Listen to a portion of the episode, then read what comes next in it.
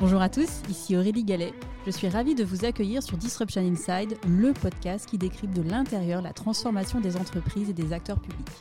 Ensemble, nous allons à la rencontre de leaders business institutionnels qui font bouger les lignes. Nous allons décrypter leurs stratégies, revenir sur leurs réussites et leurs échecs et faire le plein de conseils pratiques. Mon objectif, vous aider à passer à l'action en vous inspirant des meilleurs. Bonjour à tous. Cette semaine, je vous invite à découvrir le témoignage de Romain Liberge, directeur marketing et design du groupe Maïf. Diplômé de Sciences Po Paris, Romain a commencé sa carrière à Bruxelles, auprès des institutions européennes. Très vite, les nouvelles technologies ont aiguisé sa curiosité et ne l'ont plus quitté. Après cinq ans dans le conseil au sein de l'agence La Net Squad, Romain prend un nouveau virage en rejoignant le groupe Maïf pour engager la transformation digitale du groupe. Depuis avril 2021, Romain occupe le poste de directeur marketing et design du groupe. Dans cet épisode, je vous emmène découvrir comment la Maïf intègre ses engagements de société à mission dans le design et le marketing de ses offres pour répondre aux nouveaux défis du secteur. Bonjour Romain. Bonjour Aurélie. Alors est-ce que avant juste de commencer, euh, est-ce que tu peux juste nous dire euh, où est-ce que nous sommes aujourd'hui? On est dans un lieu un petit peu, euh, un petit peu particulier. Le Maïf Social Club, en fait, c'est c'est un peu notre concept store. C'est un, endroit où on veut que la marque s'exprime autant que voilà nos, produits. Et donc, c'est un endroit où on vit des expériences et où on essaie de, de, de, présenter le projet de la Maïf au-delà de ces contrats d'assurance bien connus, avec des expositions, des événements ouverts à tous, un espace de coworking. Voilà, c'est un, un, endroit pour, pour l'inspiration et pour le partage.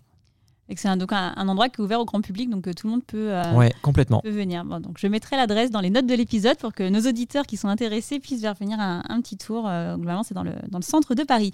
Alors pour commencer cet épisode, Romain, est-ce que tu peux te présenter? Bah ouais, en quelques mots, donc euh, Romain, j'ai 40 ans, je, suis euh, effectivement euh, à la Maïf depuis, depuis 8 ans, ancien parisien, jeune Rochelet, et dans la vie du, quotidien avec une, joyeuse petite tribu, donc à essayer d'articuler les challenges du monde professionnel et puis, puis l'aventure de la, de la vie perso. Donc voilà, en, en, quelques mots très, très, très rapides. Alors, euh, je le disais en introduction, tu as eu un parcours euh, très riche, euh, puisque tu as commencé ta carrière à, Bruxelles auprès des institutions européennes. Aujourd'hui, donc, tu occupes ce poste de directeur marketing et design du groupe Maïf. quel est finalement un peu le fil conducteur de ton parcours? Bah, Je dirais deux mots, deux termes. L'empowerment, je vais revenir sur ce, sur ce terme que, que j'ai découvert euh, dans, dans, une de mes expériences pro très marquantes. Et puis l'impact, en fait, euh, je pense que c'est probablement quelque chose qui vient de, de ma formation, mais euh, d'essayer dans, dans, le quotidien et dans l'action professionnelle d'apporter, de créer de la valeur pour, pour l'entreprise, pour les gens qu'on accompagne, nos sociétaires. Et en fait, plus largement, je suis assez convaincu que l'entreprise a un rôle presque citoyen politique à jouer dans la cité et, euh, qu'on doit se préoccuper aussi des, grandes problématiques du vaste monde. Donc euh, voilà, c'est ces deux termes qui, résument assez bien euh, le, fil conducteur de ma carrière. D'abord, effectivement, au sein des institutions européennes. Par, essence même, c'est un projet, un projet assez fabuleux, presque parfois très difficile à, à, mener, mais, mais, mais qui, qui, a créé un impact certain sur, sur ce vieux continent. Donc ça, c'était un petit peu le, début de l'histoire au sein de la Commission européenne et, et, au, sein, au sein du Parlement. Euh, avec euh, l'écoute et, et je l'échange des cultures, euh, bah, un empowerment de, cette, citoyenneté européenne à laquelle je suis, très attaché, mais, voilà, c'est un point en tout cas qui, traverse un peu mon parcours, un parcours effectivement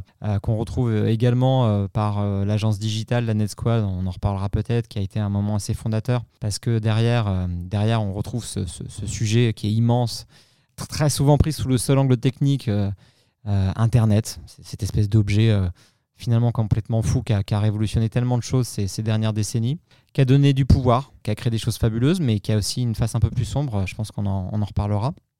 Et donc, euh, l'assurance maintenant, c'est vrai que c'est une industrie comme ça, à première vue, quand j'ai commencé mes études ou ma vie pro, je me suis pas dit, tiens, l'assurance, ça va être canon. Mais pour développer une activité, pour avoir confiance, pour créer, pour être capable de faire certaines choses, il y a souvent un prérequis, c'est protéger en fait. Et, du coup, euh, l'assurance, elle a cette fonction assez incroyable euh, de rendre possible en fait de très grandes aventures humaines parce qu'on apprend là-bas à modéliser le risque, à le couvrir. Et, voilà, on va pas refaire l'histoire de l'assurance, mais il faut, faut jamais oublier qu'elle est, née dans les cités-États italiennes et, que derrière, il y a la Renaissance et que c'est un projet très, très, très fort. Donc euh, voilà, c'est ces deux caractéristiques. Euh, et, effectivement, encore aujourd'hui, euh, au sein de la Maïf, je retrouve un peu ces deux notions hein, de, donner des capacités à nos sociétaires parce qu'on les protège, de rendre possible des projets de réalisation dans leur vie au quotidien. c'est pas un produit trivial, l'assurance. Et puis l'impact, finalement, comment par notre activité d'assureur, d'asset manager, euh, on peut contribuer à, améliorer les choses. À partir de quand est-ce que tu as commencé à t'intéresser aux nouvelles technologies? Ça commence à Bruxelles, dans ouais, euh, fin des années 2000. C'est l'époque où on, parle des autoroutes de l'information. Euh, Bruxelles prend conscience qu'il y a un cyberespace qui s'est construit, organisé et, et, qui est capable de, renverser des montagnes le, le, vrai, le vrai moment, je dirais, marquant, hein, c'est 2005, le, traité euh, constitutionnel européen qui est rejeté en fait par, par référendum. Peu importe le oui ou le non, ce que l'on voit à ce moment-là, c'est que euh, quand tous les médias traditionnels soutiennent le projet et l'appuient, on passe à côté d'un truc assez énorme, c'est euh, les blogs, les forums de discussion, cette capacité finalement qu'ont les citoyens, les consommateurs, à, échanger, à discuter, à challenger, à se confronter. Et donc cet espace informationnel, euh, bah, il va complètement euh, révolutionner, euh, je dirais, notre, manière de, de, penser l'organisation, l'exercice du pouvoir, le partage des connaissances. Et donc ça, c'est un moment vraiment qui voilà, me, marque. la Net Squad ensuite, c'est une espèce de logique un peu évidente hein, à, à, rejoindre au début des années 2010, je pense, une des meilleures écoles des internets à Paris. Il y en a eu d'autres comme ça, des boîtes qui ont, marqué, euh, marqué l'histoire. Euh, euh, voilà, je pense à Silicon Sentier, Numa, Faber Nouvelle. Ces boîtes, ces agences, c'était pas que des agences en fait, c'était des vigies du monde moderne, en tout cas du monde dans lequel on vit. Et, donc je suis rentré vraiment dans la compréhension de, au-delà de la technologie, de ce qui caractérise aujourd'hui cette espèce de réseau des réseaux qui qui irrigue notre quotidien, qui est dans notre poche, euh, qui permet de voilà, transmettre de l'information, organiser ses vacances, gérer sa banque, euh, apprendre. Ça a été aussi un moment très, très important avec des, des, personnes qui m'ont marqué. Euh, je pense à Benoît Thiolin, qui a, qui a été le patron de cette, cette très belle boîte, l'ancien président du Conseil national du numérique, et, et qui m'a transmis un peu cette, cette clé de décryptage du digital au-delà de la techno, les usages, les hommes et les femmes qui l'ont fait, qui l'ont pensé. Et ça, c'est toujours important de se, se, poser ces questions à la, à la base. Et puis enfin, enfin l'autre moment clé, je pense que c'est la prise de fonction de CDO, Chief Digital Officer. Cet acronyme est peut-être en train de tomber en désuétude, mais, mais ça a été une aventure assez géniale. Arriver comme ça, euh, tout seul dans une grande boutique, euh, pour euh, bah, déployer de manière un peu holistique la transformation de l'entreprise, ça a été assez, assez fabuleux, assez excitant. Qu'est-ce qui t'a attiré justement dans, dans, ce poste? Le côté 360, le permis de transformer. C'est-à-dire que je pense que l'expérience des petites structures en amont, euh, je suis arrivé avec une certaine naïveté de ce qu'est un grand groupe, euh, de sa dimension parfois très politique, euh, complexe, et, finalement, en étant responsable de, la stratégie digitale, hein, c'était le terme français en face de CDO, avec un, reporting direction générale et, la possibilité de pouvoir finalement bah, déployer euh, euh, sans contrainte quasiment. Ça a été le, gros facteur de motivation. Euh, donc cette confiance des dirigeants, ce sponsorship essentiel des patrons et je dirais la, la, variété des missions confiées. À savoir, c'est pas seulement aller dans une DSI pour mettre des API, c'est aller beaucoup plus loin finalement dans ce qui est une mission de transformation digitale, les humains, le marketing, les opérations, la DRH, la direction financière. De cette période, quelles sont les réalisations dont tu es le plus fier? La création euh, d'une vraie expertise digitale. On peut résumer ça avec un concept euh, qui reste d'actualité. Euh, on a créé une Digital Factory, une usine numérique, avec des lettres majuscules au sens où voilà toute la noblesse du métier digital qui a été, qui intégrée dans, dans, dans le groupe. Après, effectivement, je dirais une mise en mouvement globale euh, de la mutuelle, de l'entreprise, cette usine numérique d'un côté, une académie digitale au niveau de la RH pour former les collaborateurs et, surtout pas passer à côté d'un point sur lequel on va peut-être revenir, mais je euh, je suis pas méfiant, mais euh, je questionne toujours cette espèce de, réflexe qui consiste à, mettre la technologie en avant et à penser qu'elle va tout résoudre. En fait, le prérequis absolu, c'est assez évident, mais c'est embarquer les, gens. Et donc, ça, c'est quelque chose qui, en tout cas, je suis assez content de l'avoir mené, d'avoir d'abord démarré par la formation, par la compréhension, euh, avant de déployer des logiciels, euh, du SaaS dans tous les sens, euh, parce que ça, limite, c'est qu'une modalité, ça peut pas être une finalité en soi. Sur la notion d'embarquement, j'ai plusieurs invités hein, qui témoignent à mon micro qui me disent bah, exactement la même chose, que finalement, bah, le cœur de la transformation, c'est l'humain. Quels sont globalement les dispositifs que tu as mis en place justement pour embarquer ce, collectif dans la transformation digitale du groupe Maïf il y a quelques années? Quand je suis arrivé, en fait, on, a, on a eu un double parti pris de ne pas créer tout de suite une grosse verticale la direction digitale avec euh, voilà des guys pour derrière euh, prendre en main certaines activités opérationnelles. En fait, euh, à l'opposé de la verticale, on a une approche très horizontale de la transformation avec des points d'appui dans chaque direction métier. J'avais un réseau de correspondants, hein, c'était 6-7 personnes, un petit commando. Chaque correspondant rattaché à un membre du COMEX. Et donc, en fait, via cette approche distribuée, et ensuite un outil de formation et d'accompagnement, cette fameuse académie, un programme aussi de formation pour les exécutives. Ça avait vraiment une double dimension à la fois massive pour l'ensemble des 9000 collaborateurs. Euh, on était 7000 à l'époque. Et également, euh, on avait construit à l'époque avec Sciences Po, j'avais mis mon ancienne école dans la boucle, un, programme de, présentation et de, décryptage de la, question numérique. C'était Dominique Cardon, hein, notre, tête de pont, euh, qui est un, prof génial à, l'Institut d'études politiques voilà, qui a, écrit un livre d'ailleurs sur, sur la question numérique euh, que je vous recommande, pour euh, revenir aux origines en fait de ce qu'est euh, cette technologie. Elle vient d'où? Elle a été pensée par qui? Et, les gens se, se, posent pas toujours cette question. Et, derrière cette question, il y a, y a, des choix politiques en fait. Ça, voilà, c'est à la fois une approche très holistique, distribuée avec une petite équipe transverse pour engager tous les métiers. Et puis après, en d'abord, il faut comprendre de quoi on parle. Et après, derrière, on va déployer les projets. Alors aujourd'hui, il n'y a plus de CDO. Euh, au sein du, groupe Maïf. Est-ce que tu peux venir, revenir un peu sur euh, finalement la, suppression de, ce poste et euh, globalement, quand on voit aujourd'hui un peu le, marché aussi, la dynamique actuelle, hein, les postes de CDO, alors parfois dans des organisations sont maintenus, d'autres en fait se transforment plutôt en Chief Data Officer. D'autres, en fait, on voit que la casquette CDO, elle est plutôt rattachée à la DSI. Est-ce que tu peux revenir un peu sur ce mouvement de fond euh, aujourd'hui que l'on voit Parce que je trouve que c'est intéressant d'avoir euh, ta vision. Et puis après, on reviendra un peu plus en détail sur euh, quels sont les partis pris finalement qui ont été plutôt adoptés par la Maïf avec du coup la construction de ton poste actuel. Il y a toujours une forme d'ambiguïté dans ces trois lettres, parce que d'une certaine manière, le D de, de, CDO, j'ai fait un peu un travail de substitution, pardon, on va revenir. Hein, on a beaucoup développé euh, un autre métier chez nous. Euh, parce que le fait, le digital, c'est pas un métier. Il hein, faut se le dire, le digital, il est partout, il est dans un système d'information, euh, il est normalement pensé à travers une offre marketing dans son modèle de distribution. C'est un sujet qui caractérise en fait tout simplement des métiers variés et divers au sein d'une communication, d'une fonction RH. C'est quelque chose qui irrigue en fait l'entreprise. Le design, par contre, mais on va en reparler, euh, cette lettre, elle est, toujours pour moi d'actualité parce que c'est un petit peu, euh, en tout cas, si je devais euh, aller chercher un, héritier ou une héritière, je suis assez convaincu que, alors effectivement, il y a la data, le D de data, mais, mais il y a un peu cette double composante en fait. En fait, on peut faire un peu deux choix d'évolution après un, poste de CDO, je pense. Soit on se rapproche fortement de la DSI, des systèmes décisionnels et de la donnée, et c'est évidemment essentiel. D'ailleurs, aujourd'hui, on a un patron de la data au sein de la Maïf avec une data factory. C'est un métier qui est structuré, qui, à mon avis, est appelé dans les prochaines années à se maintenir. Ça va vraiment devenir une fonction à part entière. Ou alors, on prend euh, une autre branche euh, qui est celle du design. Et, on va pouvoir en discuter, mais, mais c'est pour moi aujourd'hui une composante essentielle.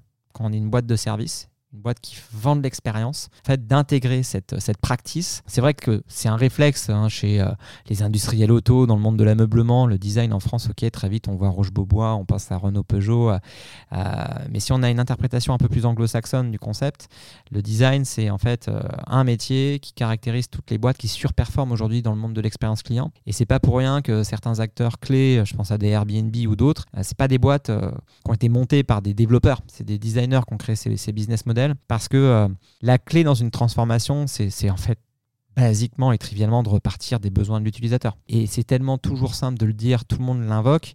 Pour de vrai, quand on est dans l'orga, on est rattrapé par le champ de contraintes internes et très très vite, même si on veut être dans la, dans la logique réceptrice, j'écoute ce qu'on me dit, je deviens très vite émetteur. Non, en fait, je pars de mes contraintes, je pars de mon legacy et je m'adresse au marché. Et donc ça, voilà, euh, c'est un mouvement et, du coup le CDO, il est un peu mort dans sa fonction digitale chez nous, ou en tout cas, il a évolué. Et, aujourd'hui, euh, j'ai envie de dire, euh, bah, parce qu'il y a un patron de la data, il y a un CTO à la DSI, un patron de la technologie, ça n'existait pas avant, c'est le cas chez nous maintenant. Et il y a un patron du design. C'est un petit peu les, enfants terribles du digital qui, continuent à œuvrer à chacune, chacun dans leur domaine à la transformation de la boîte. Et du coup, quel a été le moment de bascule? Concrètement, enfin, à partir de quand finalement on se dit euh, que euh, on a fait notre mu digital et on doit rentrer dans une logique de spécialisation beaucoup plus forte avec euh, du coup bah, les métiers dont tu as parlé, la technologie avec un CTO, la data avec un Chief Data Officer, le design avec un, Chief Design Officer. Ah, si je reprends les huit dernières années là à la Maïf, trois cycles. Premier cycle, la prise de conscience, la culturation, le déploiement d'une, je dirais, démarche très holistique ça, je le fais entre 2015 et 2017-2018. Euh, on lance l'Académie digitale à la RH, on lance les API à la DSI, on lance la Digital Factory au market, on met en place des conseillers euh, qui interviennent sur les médias sociaux au sein des opérations. Euh, voilà, ça c'est je plante les graines, je mets en mouvement le système, j'irrigue l'entreprise. Phase 2, 2018-2021, une grosse verticale digitale qui s'installe le, Chief Digital Officer avec les, capacités opérationnelles pour faire un truc qui n'est pas simple dans les boîtes en général qui ont une très forte composante euh, euh, réseau de distribution humain, c'est euh, installer le vilain petit canard, le canal digital je, le dis comme ça, hein, mais, euh, mais voilà, dans l'assurance, et c'est vrai dans d'autres métiers, dans d'autres secteurs, euh, voir arriver un canal de distribution digitale où on va pouvoir souscrire en ligne des produits d'assurance, quand vous dites ça au début, on vous regarde en mode mais c'est impossible de souscrire en ligne, mais c'est impossible de suivre un sinistre en ligne, mais c'est impossible de télécharger des attestations scolaires en ligne, mais un site internet euh, dans une boîte d'assurance, n'y pensez pas. Eh bien si, en fait. En fait, euh, ça marche. Mais ça, ça nécessite derrière, effectivement, d'avoir une grosse force de frappe, euh, d'installer vraiment un, focus très fort, euh, je dirais, du CDO sur ce qui va créer de la valeur. Parce qu'en fait, le sujet, c'est ça, au bout d'un moment. C'est le digital, mais pourquoi faire? Et donc, si on arrive à faire la preuve que cette matière, ce, ce site Internet, cette application mobile qui était un petit peu aux marges de l'empire, ça devient quelque chose qui nous permet de rentrer aujourd'hui 100 000 contrats chaque année, euh, de gérer, euh, je dirais, des dizaines de millions de flux entrants, euh, d'amener pour les call centers des flux téléphoniques qualifiés et scorés, de faciliter la vie des opérations lorsqu'on doit télécharger des attestations scolaires fin août pour les gamins qui vont commencer leur, rentrée début septembre sans engorger un réseau. Et bien là, on voit bien que c'est quelque chose qui est utile. Et ça, ça met en mouvement toute l'entreprise. Euh, ça met en mouvement aussi les autres directions qui, pendant ce temps-là, ont déjà fait certaines choses. Voilà, la DSI, API, bah, elle va dire bah, en fait, il me faut un patron de la technologie, un CTO. La data, bah, ok, il faut que je structure mon décisionnel, mes systèmes opérationnels, un patron de la data. Et là, voilà, on voit que l'entreprise, elle gagne en maturité pour arriver à une dernière phase qui, euh, selon moi, euh, aboutit assez naturellement à ce que cette question digitale, elle soit plus propriétaire. Elle est complètement prise en main par tous. Parce qu'à la fin, mais ça c'est une conviction personnelle que j'ai, hein, une idée puissante, c'est une idée que les autres défendent et prennent. Avoir tout seul une idée cool, ça sert pas à grand chose pour de vrai. Là où ça devient vraiment, vraiment. Là, on passe à scale, là, on passe à l'échelle.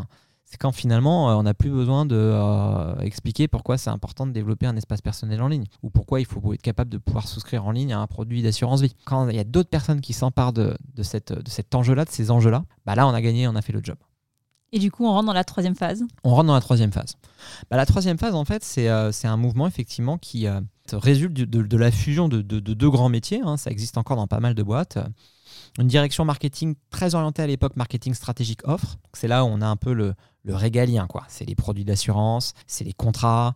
Euh, voilà, c'est le contrat d'assurance auto, le contrat d'assurance habitation avec les chefs produits, avec le marketing stratégique, la compréhension des marchés. Et on fusionne ça avec une direction digitale très opérationnelle, je caricature un peu, hein, c'est la tête et les jambes, quoi. Euh, enfin, en tout cas, voilà, il y a un peu euh, cette, cette, double composante.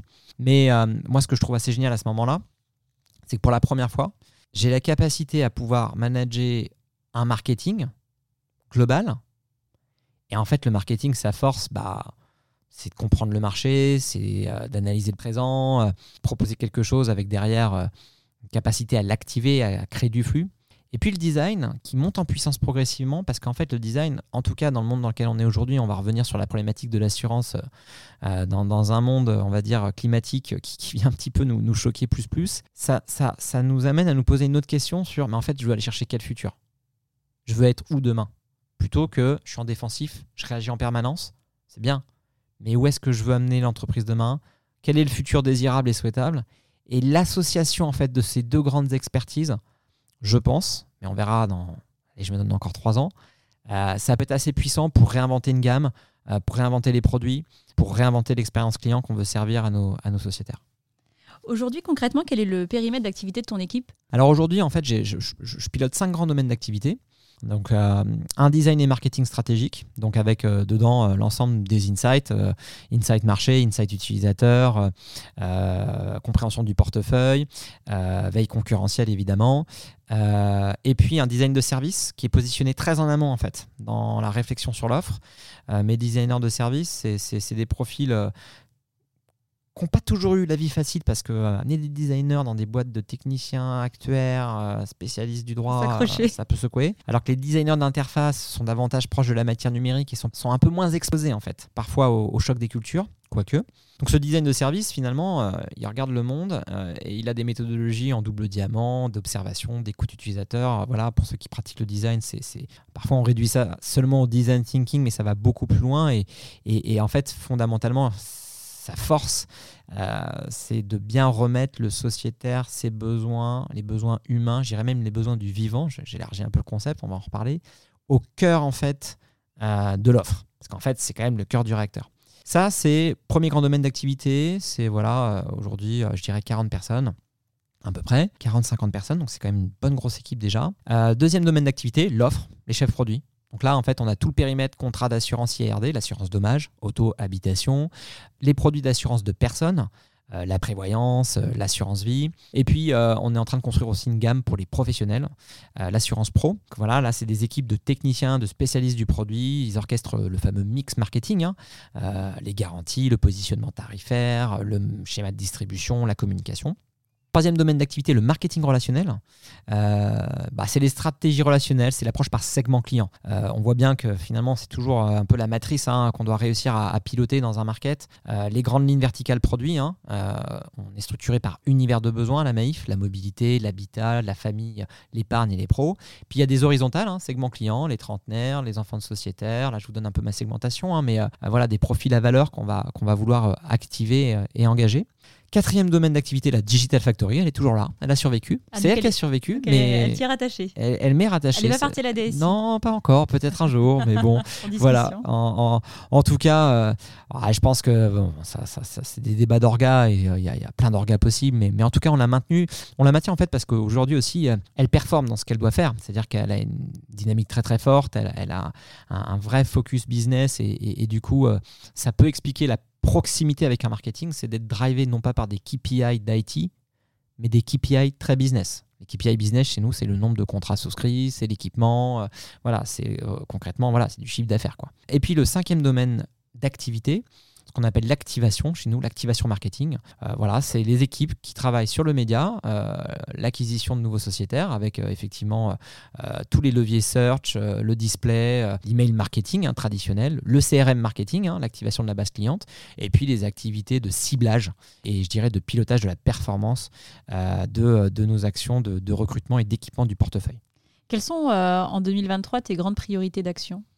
Alors 2023, c'est une année euh, un petit peu particulière pour nous, puisque en fait, on vient de démarrer un nouveau plan stratégique. Hein. Euh, voilà, c'est classique dans les grands groupes. On a, une approche un peu par le, plan. Euh, d'ailleurs, c'est drôle. Enfin bon, bref, on va pas revenir sur, le commissariat au plan, mais en fait, les, boîtes sont restées quand même sur ce, ce type de planification à 3-4 ans. Nous, on fonctionne avec des plans qui s'étalent sur 4 années. Plan strat 2023-2026, nom de code régénération. C'est un plan strat qui est assez aspirationnel. C'est vrai qu'on ne s'attend pas à ce qu'un assureur euh, parle de régénération dans son plan stratégique. Mais en fait, euh, on va en reparler. Hein. On a des enjeux qui sont, qui sont assez, euh, assez édifiants, assez importants, assez, assez enthousiasmant aussi, on va le dire comme ça. Et donc, on est en train de le lancer, ce plan stratégique. 2023, c'est une année de mise en mouvement. Mise en mouvement, euh, voilà, pour à la fois, je dirais, euh, euh, eh bien, adapter nos offres. Je, vais vous donner deux chiffres, hein. ça, va, ça va vous permettre de toucher du doigt ce qui, ce qui vient quand même nous, choquer depuis, depuis quelques années, c'est pas prêt de s'arrêter. On est un assureur dommage. Hein. L'année dernière, on a sorti 800 millions d'euros en charge de sinistre pour rembourser le climatique, quand d'habitude, on était plutôt sur 150 millions d'euros. Donc, vous voyez une espèce de multiple assez vertigineux s'afficher à l'écran ou dans votre tête. En fait, notre modèle est en train d'être complètement réinterrogé par euh, une succession de crises, euh, des crises climatiques, un contexte macroéconomique assez, assez redoutable avec l'inflation qui, qui, vient effectivement aussi nous, nous, nous, faire mal, une remontée des taux qui a été assez brutale l'année dernière, même si elle est en train de, de, ralentir, mais ça vient complètement choquer aussi le modèle d'assureur vie. et puis, bah, il y a forcément en toile de fond toutes ces nouvelles incertitudes, tous ces nouveaux risques en fait qu'on appréhende plus ou moins bien, que ce soit du cyber, que ce soit du, du, du risque donc climatique. Et, et du coup, bah, on doit pas réinventer, mais on n'est pas loin quand même d'un, d'une disruption, pas par la technologie, pas par une start-up complètement folle euh, qui a levé des fonds euh, incroyables. En fait, c'est une rupture par l'écosystème, par, euh, par le vivant, par ce qui nous entoure.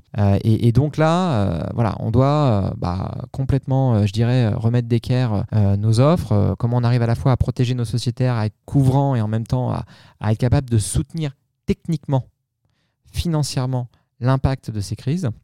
Et puis euh, continuer derrière à, je dirais, euh, développer euh, d'autres, d'autres champs de travail. Je vais revenir sur, sur les, nouveaux produits qu'on va, qu'on va lancer là cette année. Et évidemment après, et ça c'est je dirais un, sujet un petit peu, un petit peu classique dans, dans, toutes les industries, la mise en place d'un modèle omnicanal, la réconciliation des canaux. Et, et aussi, je dirais, au-delà du, métier d'assureur, mais c'est peut-être l'ambition un petit peu ultime de ce plan strat, vu de ma fenêtre, au-delà de l'assureur réparateur, comment on arrive à prévenir le risque davantage et en faire une vraie ligne de business, et comment aussi on arrive par euh, notre euh, rôle d'entreprise à mission à euh, régénérer notre environnement qui a une propriété particulière. Pardon, hein, quand on est assureur, vous savez, parfois les assureurs se réassurent, s'assurent entre eux avec des réassureurs. Voilà, la Score, Münchener, Swiss Re, c'est des grosses boîtes en fait qui viennent aussi sécuriser des risques qui sont souvent des risques systémiques, par exemple une pandémie, un risque cybermondial, une catastrophe naturelle. Mais en fait, le réassureur ultime, c'est la planète pour les assureurs. en fait, c'est ça qu'il ne faut pas oublier. Et, et, du coup, on a intérêt, on a très intérêt, nous les assureurs, à atténuer l'impact du changement climatique parce qu'on est en première ligne on va prendre la phrase de l'ancien patron d'AXA, Henri de Castres, hein, à 4 degrés, c'est pas certain que l'assurance, ça soit encore un business qui existe demain parce que derrière, la notion d'aléa, elle disparaît avec des climatiques, des tempêtes, des cyclones en permanence. On peut plus faire notre métier. Donc on doit réparer et on doit régénérer la planète d'une certaine manière pour continuer à prendre des risques. C'est ça qui, est le challenge euh, un petit peu euh, euh, des prochaines années, qui est assez, pas édifiant, mais, voilà, qui peut donner le vertige, mais, qui est aussi hyper, hyper intéressant parce que derrière, on a des outils en fait pour essayer d'engager cette bataille.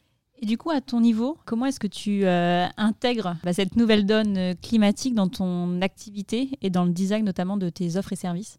C'est le challenge, effectivement, de mettre en cohérence cette ambition et des offres qu'on va vendre et qu'on doit continuer à commercialiser. Et donc, en fait, euh, bah, dans nos univers de besoins, la mobilité, l'habitation, l'épargne, l'univers famille, avec tout ce qui a trait euh, voilà, à la prévoyance, on décline progressivement et on généralise dans l'ensemble des produits que l'on vend et que l'on gère cette notion d'impact. De quoi on parle concrètement? Assurance auto, activité historique de la Maïf, hein, c'est une boîte qui s'est créée en 1934 avec, euh, avec les voitures qui arrivaient dans les campagnes et les villes françaises avant-guerre. On a généralisé de plus en plus l'usage des pièces de réemploi pièce de remploi, c'est quand vous avez un accident, euh, plutôt que mettre une euh, portière neuve, on prend une portière qui a été en fait euh, retraitée, retravaillée par des réseaux spécialisés. Et ça, c'est du bon sens en fait pour de vrai.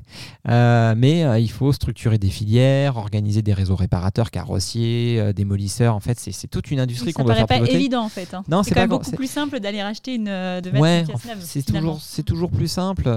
et sauf que voilà, derrière, lorsqu'on arrive effectivement à la fois euh, à, rendre accessible cette offre pour nos sociétaires et, à, en faire la, bonne pédagogie, tout le monde s'y retrouve. Le sociétaire s'y retrouve parce que c'est moins cher, nous on, nous on s'y retrouve aussi parce que ça nous coûte moins cher, et accessoirement la planète s'y retrouve parce qu'on prélève moins de ressources pour derrière euh, tout simplement réparer une voiture qui a pris, euh, qui a pris un choc. Mais, du coup, mais, du coup, comment tu arrives à constituer cet écosystème? Parce que en tant qu'assureur, tu peux dire, voilà, j'ai plutôt envie de privilégier des pièces, des pièces qui, sont déjà, qui ont déjà été utilisées, mais, bah, mais derrière, en fait, la filière n'existe pas. Donc ça veut dire qu'il faut créer toute une filière économique qui va venir en fait au service de cette ambition. Ma question, c'est euh, jusqu'où va le, rôle de la Maïf dans la structuration de cet écosystème, euh, qui est aussi bah, quelque chose qui est très nouveau et qui nécessite un investissement aussi euh, relativement important, que ce soit humain ou financier, pour que cette filière finalement puisse naître en fait, l'assurance, c'est pas toujours connu pour son rôle d'orchestration, mais c'est des business d'orchestration, l'assurance. Un assureur, voilà, encore plus en assurance dommage, son rôle c'est de réparer, d'indemniser si un sinistre, et pour faire ça, il doit orchestrer en fait un ensemble d'acteurs euh, dont il n'est pas euh, toujours, euh, même rarement propriétaire. Une bagnole, voilà, c'est des garages, c'est des carrossiers, c'est des dépanneux, c'est des assisteurs. Une maison qui prend un gros coup de grêle dans, le toit, il faut faire intervenir voilà, des réseaux d'artisans spécialisés pour remettre d'équerre la toiture. Et donc, on, on, a historiquement, depuis toujours, construit, et c'est vrai à la Maïf, des réseaux de partenaires agréés, des réseaux de réparateurs qu'on monitore, qu'on accompagne, euh, qu'on fait aussi grandir avec des cahiers des charges, parce qu'en fait derrière on a un, engagement de qualité. Hein. Euh, à la fin, euh, le sociétaire, lorsqu'il fait intervenir un plombier pour son dégât des eaux, il va pas forcément incriminer le plombier s'il a mal bossé, il va dire mais la MEIF fait pas bien son job, et donc on a en fait des effets de levier significatifs parce qu'on est une boîte d'écosystème en fait, avant même de parler de, d'écosystème au sens un peu contemporain du terme, euh, on a toujours voilà, été euh, dans ce rôle. Et, du coup, euh, par rapport à là, ce qu'on se dit sur les offres, non seulement on peut faire bouger notre cœur de métier, euh, par exemple, si je vais dans un autre domaine qui est l'assurance vie, lorsqu'on met des unités de compte, euh, on a une direction euh, des investissements et des placements qui va designer des UC qui sont vertes en faisant les choix, les bons choix, je dirais, d'actifs qu'on va rendre accessibles à nos sociétaires. Ça, c'est quasiment c'est du fait maison, même s'il y, a des partenaires, mais, globalement, il y a une expertise qui, est quasiment intégrée de bout en bout chez nous.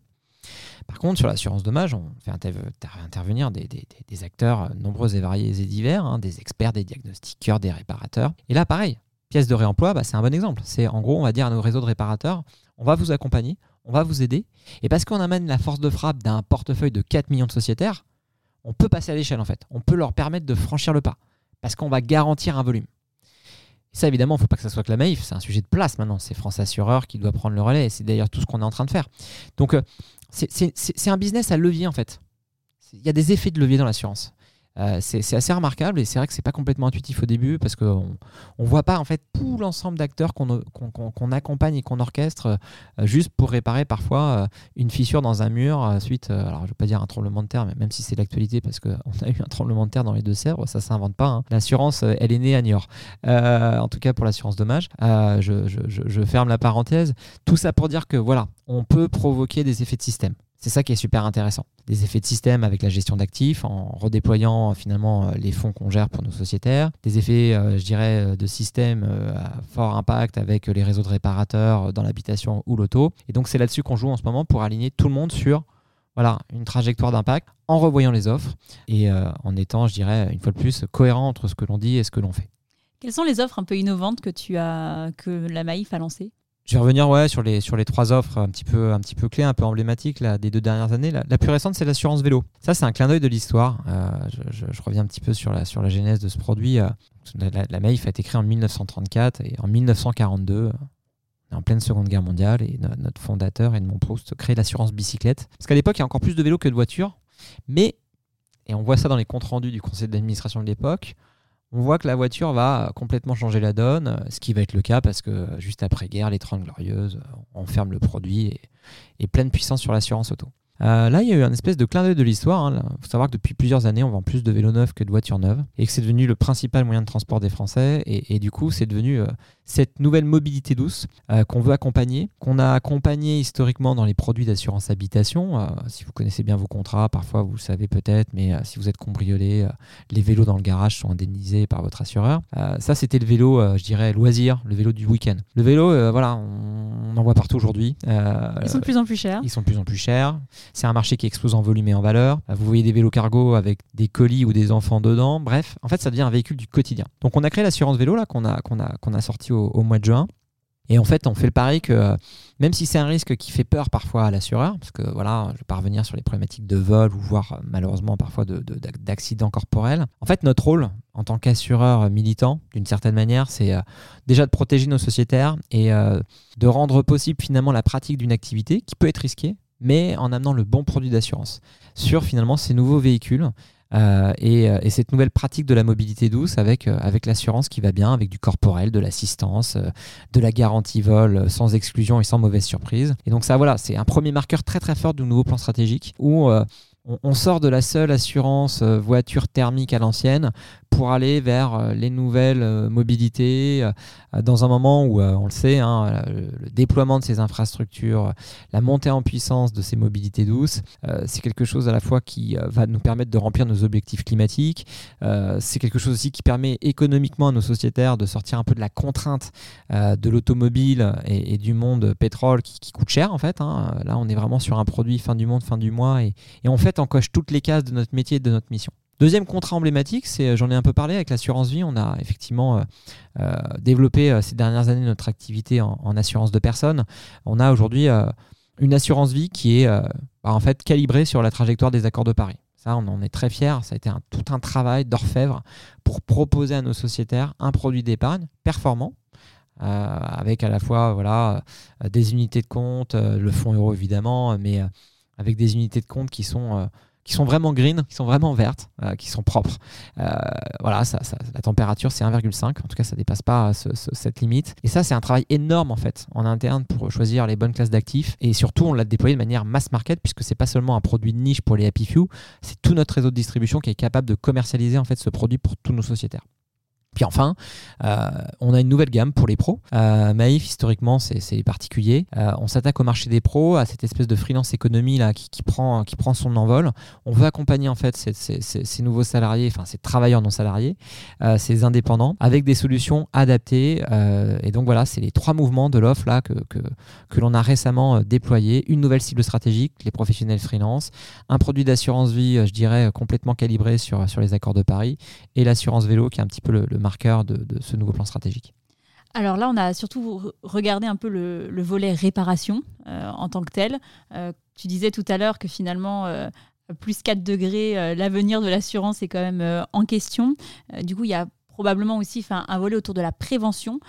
comment aujourd'hui la Maïf se positionne pour justement faire de la prévention et faire en sorte que finalement on arrive à maîtriser l'intensité et la fréquence des événements climatiques? C'est un vieux sujet pour l'assurance. C'est comme dans la santé. Hein. La prévention, ça fait des, années qu'on en parle. Et effectivement, je dirais, on, a souvent le réflexe de la prévention routière, en fait, dans l'assurance.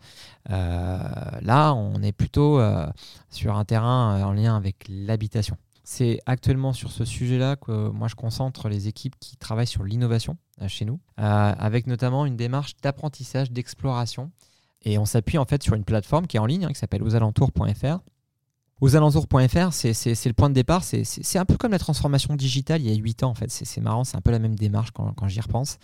Euh, comprendre ce qu'est déjà le risque climatique c'est hyper angoissant, hein. c'est pas le truc euh, fun en fait hein, pour de vrai climatique. Hein. Personne n'a envie de se dire le matin en se réveillant Ah tiens, c'est cool, je vais regarder euh, si je suis exposé ou pas à tel ou tel risque climatique. Et donc notre parti pris, ça a été de créer une plateforme digitale accessible à tous nos sociétaires et euh, largement à toutes les populations qui ont, qui ont l'adresse l'URL pour finalement, lorsqu'ils sont sur un projet d'achat immobilier, comprendre en fait dans quel territoire ils vont arriver. le nombre d'écoles, les pistes cyclables toutes ces informations, aujourd'hui, vous savez, elles sont accessibles en open data. Donc, on a fait un gros travail de compilation de bases de données euh, en allant sur datagouv.fr, sur un ensemble de, plateformes nous permettant justement de, via une bonne vieille cartographie, euh, visualiser à la fois, euh, je dirais, ce qu'il y a sur le territoire, mais aussi donner une information que les gens ne voient que chez le notaire parfois, ou ne voient pas tout simplement, le niveau d'exposition au risque climatique. Et donc, avec cet, outil, en fait, on, montre en fait le risque de submersion, le risque de retrait-gonflement d'argile. Vous savez, lorsqu'il y a une géosécheresse, vos sols euh, argileux, lorsque votre maison est construite dessus, euh, eh bien, avec un système de contraction, euh, gonflement de l'argile, ça peut venir fracturer votre maison. Le risque d'immersion aussi, de, voilà, d'inondation, pardon. et donc tout ça, en fait, c'est juste donner une information clé que nous, on a, les assureurs l'ont en fait. Et on estime cette information, on doit la partager. Il n'y a aucune raison qu'on soit tout seul avec nos acteurs à modéliser le risque climatique. Pourquoi on, ne le partagerait pas à nos sociétaires? Pourquoi on fait ça? Parce que derrière, ça peut leur permettre de prendre une autre décision, de comprendre aussi pourquoi bah, le tarif de l'assurance habitation peut être peut-être plus onéreux, pour comprendre comment on va les protéger, contre quel péril on va les protéger. Donc là, on est vraiment en apprentissage. On est en train d'explorer et derrière, on va essayer de coupler ça à un système d'alerting climatique euh, qu'on intégrera bientôt dans, nos applicatifs en essayant voilà, d'aller un peu plus loin euh, que ces fameux SMS que vous pouvez recevoir parfois en mode attention, vous allez prendre une tempête. Euh, là, maintenant, il y a des boîtes qui se sont montées et qui vous permettent, dans certaines zones très exposées, je pense notamment aux Cévennes, d'avoir de manière quasiment temps réel, voire quelques heures auparavant la survenance d'un climatique, une information à la maille du risque votre maison va dans trois heures prendre potentiellement euh, tel péril climatique, par exemple une grosse grêle, rentrez la voiture dans le garage, si vous avez, euh, je dirais, un bassin, ouvrez-le, euh, laissez pas les gamins dehors, ça va taper très très fort. Et donc ça, c'est de la RD, c'est de l'innovation pour essayer de voir comment si progressivement ce dispositif de prévention, de coaching finalement en prévention climatique, comment on va l'intégrer progressivement au contrat. Ça, c'est work in progress, mais c'est un, gros terrain de jeu où vous voyez, il y a de l'open data, il y a de l'interface, il y a de l'applicatif. On retrouve un peu de trois ingrédients digitaux que j'aime bien, que bien manier. Alors, on a parlé de la prévention, on a parlé de la réparation. Euh, parlons maintenant de la régénération. Euh, alors, en plus, c'est l'intitulé euh, du plan stratégique du groupe Maïf. Qu'est-ce que vous faites concrètement aujourd'hui sur la régénération, bah, j'imagine, des écosystèmes? Bah, On donne 10% de notre, de notre résultat à la planète. Qu'est-ce que ça veut dire C'est l'acte fondateur, ça. C'est janvier, janvier 2023. Ça veut dire quoi? Ça veut dire qu'on a créé euh, quelque chose, de, je pense, de potentiellement extrêmement puissant, euh, ce qu'on appelle le dividende écologique. Euh, c'est quoi le dividende écologique? Eh bien, c'est chaque année une mécanique qui nous amène à reverser 10% de notre résultat à des actions qui vont nous permettre de financer des actions de prévention et des actions de régénération du vivant. Je vais prendre un exemple très concret. Euh, on a annoncé là au printemps la mise en place d'un fonds de dotation pour le vivant euh, qu'on va orchestrer avec l'aide euh, d'une filiale de la Caisse des dépôts pour financer sans être du tout dans une logique de retour sur investissement la régénération d'un marais, la régénération d'une forêt, en fait ce qu'on appelle des solutions fondées sur la nature. C'est quelque chose qui se développe depuis, depuis quelques années. Hein. En fait on se rend compte que la meilleure, la meilleure protection contre les risques climatiques, euh, c'est pas l'humain qui, l'a inventé en fait, c'est le vivant euh, tout simplement avec euh, voilà des, projets aussi simples parfois que revégétaliser en fait des espaces côtiers, remettre finalement de la forêt en milieu urbain pour diminuer l'impact d'une vague de chaleur sur le bâti et tout ce qui peut permettre par le vivant d'atténuer l'impact climatique, bah en fait derrière ça coûte moins cher in fine à la collectivité euh, et, au monde de l'assurance. Donc on redonne à la planète ce qu'elle nous donne, et avec une mécanique euh, qui est installée et qui est maintenant, euh, je dirais, quasiment dans nos statuts, qui est dans nos statuts de mutuelle, eh bien on va participer au financement de cette transition écologique. vous pourriez me dire, mais vous êtes un petit peu de doux rêveur. En fait, il se trouve qu'on est deux gros acteurs à avoir mis en place ce dividende cette année, le Crédit Mutuel et Maïf c'est pas deux petites boîtes. Et on est convaincu que en fait, maintenant, euh, l'enjeu, c'est euh, de rendre finalement ce qu'on doit à cette, à cette bonne vieille planète avec cette mécanique assez simple hein, euh, de abondement d'un fonds dédié avec une partie du résultat Maïf pour financer ces actions. Et ces actions, elles permettent de protéger nos sociétaires, elles permettent fondamentalement d'exercer notre mission première qui est la protection eh bien, de nos publics et des biens. Quelle est toi ta vision un peu du niveau de maturité des acteurs du secteur euh, sur ce sujet euh, de changement climatique? Pas simple, vraiment pas simple. Euh. Parce qu'on nous, on nous dit souvent en fait c'est difficile de concilier impact et performance économique. Alors là, moi j'ai une thèse, je pense qu'au contraire, c'est l'impact qui nous permet d'être performant aujourd'hui et, en fait ça dépend comment on lit la performance. Tout, ça, ça repose sur une, sur une question de temporalité fondamentalement. Nous, on pilote la performance à long terme. Et je pense qu'on devrait tous faire ça pour de vrai. Mais bon, as les... Oui, après, tu as, le poids des actionnaires. Euh.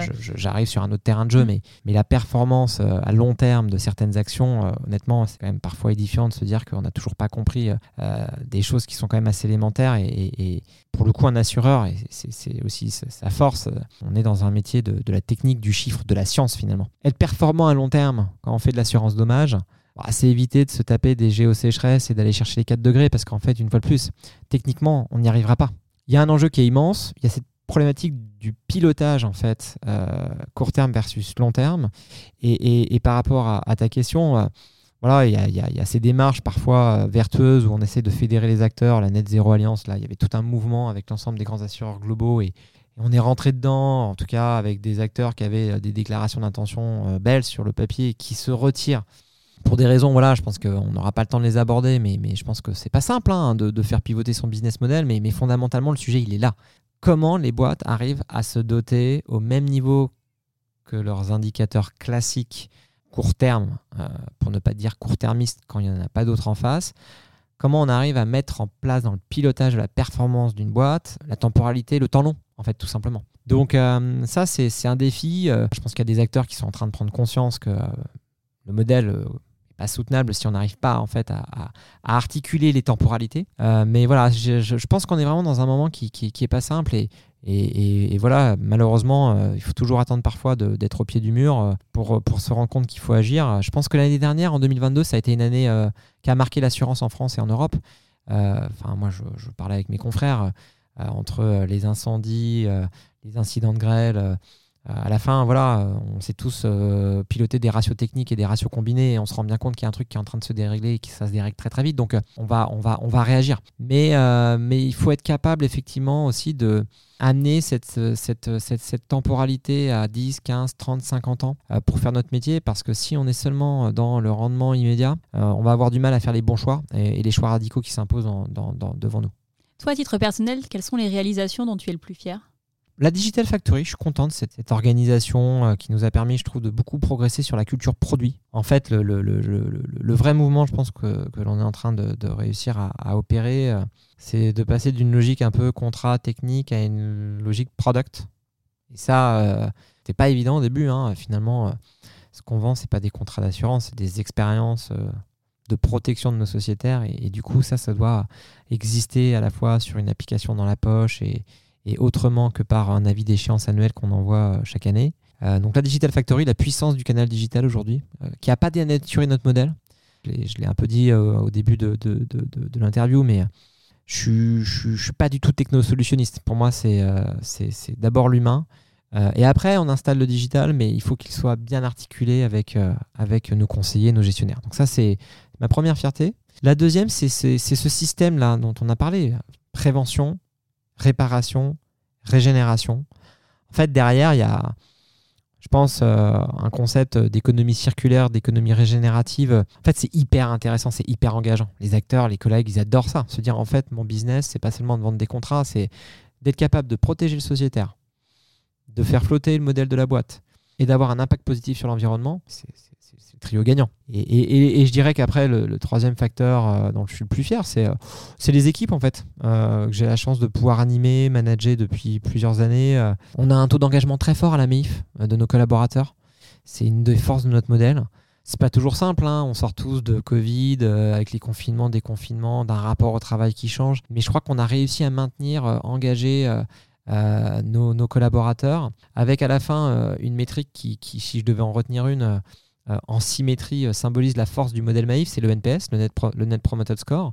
On a le meilleur NPS du marché depuis, depuis 20 ans. Euh, et, je pense que, je ne dis pas une bêtise, probablement en, mettant en face du meilleur NPS marché, le, meilleur INPS dans, le secteur assurance, c'est-à-dire l'engagement de nos collaborateurs qui recommandent le modèle Maïf.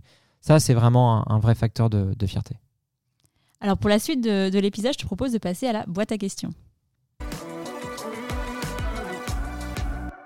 Allez, je te laisse piocher deux cartes dans chaque paquet et me les remettre. Tac. Allez, c'est parti. Alors, tu ne connais peut-être pas le concept de la boîte à questions, mais globalement, tu viens de piocher deux questions business et deux questions plus personnelles. Donc, on va commencer par les questions business et puis on terminera par des questions du coup plus personnelles.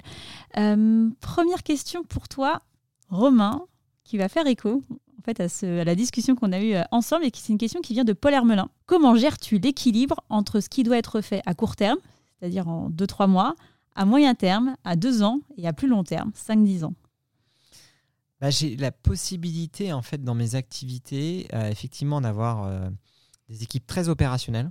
Euh, en face, j'ai aussi des équipes qui ont une approche un peu plus de, long terme. En fait, je le gère avec un process assez simple, de la discovery, du delivery et de l'activation. C'est une méthodologie assez basique. Je le dis parce qu'en fait, c'est vraiment mon, c'est tout bête, hein, c'est en, trois termes. Hein, en fait, avoir des équipes qui ont le temps d'anticiper, observer, regarder, et je préserve une capacité systématiquement euh, voilà, d'analyse sur le temps long. Et puis aussi, euh, derrière, euh, bah, j'ai des équipes qui sont dans, le quotidien. Donc, est-ce que c'est parce que j'ai un principe de spécialisation? C'est peut-être ça la réponse à. Euh, en fait, je, spécialise un peu mes équipes. Par contre, je les étanchéise pas. Parce qu'en fait, le plus difficile, c'est une fois qu'on a détecté l'insight, là où on veut aller, euh, si on a éloigné beaucoup trop fortement les opérations, les opérationnels, l'usine, euh, des penseurs euh, parfois un peu perchés, pardon, hein, je caricature, ça prend pas et on n'arrive pas à cranter en fait une mise en mouvement. Donc euh, on a effectivement une spécialisation des métiers, mais avec un process qui vient chaîner en fait le temps long et le temps court. Deuxième question, quelles sont les qualités essentielles d'un bon leader? Poser la bonne question. Tu peux développer? Le leadership, en tout cas parfois le risque, mais on y est confronté au quotidien, moi le premier, hein, euh, c'est de réunir ses équipes et de dire, bah, en fait, il faut faire ça. Et, et pour de vrai, ça peut encore m'arriver. Mais je me suis rendu compte, et je suis assez convaincu, qu'aujourd'hui, le, le bon leadership, c'est celui qui amène la bonne question à ses équipes. Et qui ensuite leur donne les moyens de pouvoir l'adresser. Ça, c'est le leadership. Alors, on passe aux questions plus personnelles. Romain, quel conseil est-ce que tu te donnerais si tu avais 20 ans aujourd'hui? Euh, tout est possible, toujours. Il faut jamais baisser euh, les bras. Pourtant, c'est pas facile en ce moment quand on a 20 ans, mais euh, Allez, dernière question. Tu en as parlé au tout début d'épisode. Euh, comment réussis-tu à concilier parentalité et vie professionnelle? C'est du sport. hein. C'est- c'est- c'est- je sais pas. C'est de l'orga. je sais pas, je sais pas. C'est, c'est, c'est, c'est- c'est- Comment je fais? Ah si, quand même. Enfin voilà, je pense que... En tout cas, moi, je revendique le fait qu'on est une génération qui, qui s'autorise et qui doit s'autoriser à, à parfois, euh, voilà, pas mélanger les genres. Et euh, en fait, on est bon au travail comme quand, quand, quand voilà, on est, on est aussi bien chez soi. C'est, bête ce que je dis, hein, c'est simple, mais euh, ouais, je renoncerai jamais à, pouvoir coucher mes enfants le soir et à prendre du temps avec eux. Je pense qu'on est capable d'être performant, engagé dans son taf. Et, euh, et aussi de pouvoir prendre une demi-journée le vendredi pour faire la fête des écoles ou le carnaval. En tout cas, c'est ce que je demande euh, et c'est ce que je recommande toujours à mes équipes de faire. Et, et en évitant un truc qu'on a toujours du mal à faire hein, les uns les autres, hein, faut couper. Faut, faut retrouver une hygiène de vie numérique, euh, notamment. Pas envoyer des mails le week-end, arrêter d'envoyer des trucs à 22h. On peut bosser à 23h le soir si on veut bosser, mais juste, voilà, respecter les temps de déconnexion, c'est fondamental. Est-ce que toi, aujourd'hui, tu, tu considères que tu dois, vis-à-vis de tes équipes, aussi être rôle modèle euh, dans cette euh, conciliation de euh, parentalité et, et carrière professionnelle? Faites ce que je dis, pas ce que je fais. Enfin, moi, j'ai j'ai toujours eu un problème avec la contradiction entre ce qu'on peut déclamer et ce que l'on peut le faire au quotidien. Donc, euh, si on veut modéliser quelque chose, faut être modélisant. Bah, Écoute, merci beaucoup Romain. Si on souhaite suivre ton actualité, où est-ce qu'on te retrouve? On peut me retrouver euh, sur Twitter, sur LinkedIn, même si je suis pas hyper actif, mais j'observe beaucoup ces espaces. Euh, après, euh, tout simplement, euh, ouais, venez à La Rochelle prendre un verre. Très bien, mais écoute, c'est noté, tu nous donneras des bonnes adresses. Exactement. Merci. Merci Aurélie. Merci Romain. C'est la fin de cet épisode, j'espère qu'il vous a plu. Pour m'aider à faire connaître le podcast, c'est très simple. Parlez-en autour de vous. Mettez une note 5 étoiles accompagnée d'un gentil commentaire. Et abonnez-vous à mon compte pour être notifié des prochains épisodes. Si vous souhaitez en savoir plus sur le podcast, je vous donne rendez-vous sur mon site aurélie-galet.com ou sur mon LinkedIn. Un grand merci à tous et rendez-vous la semaine prochaine pour un prochain épisode.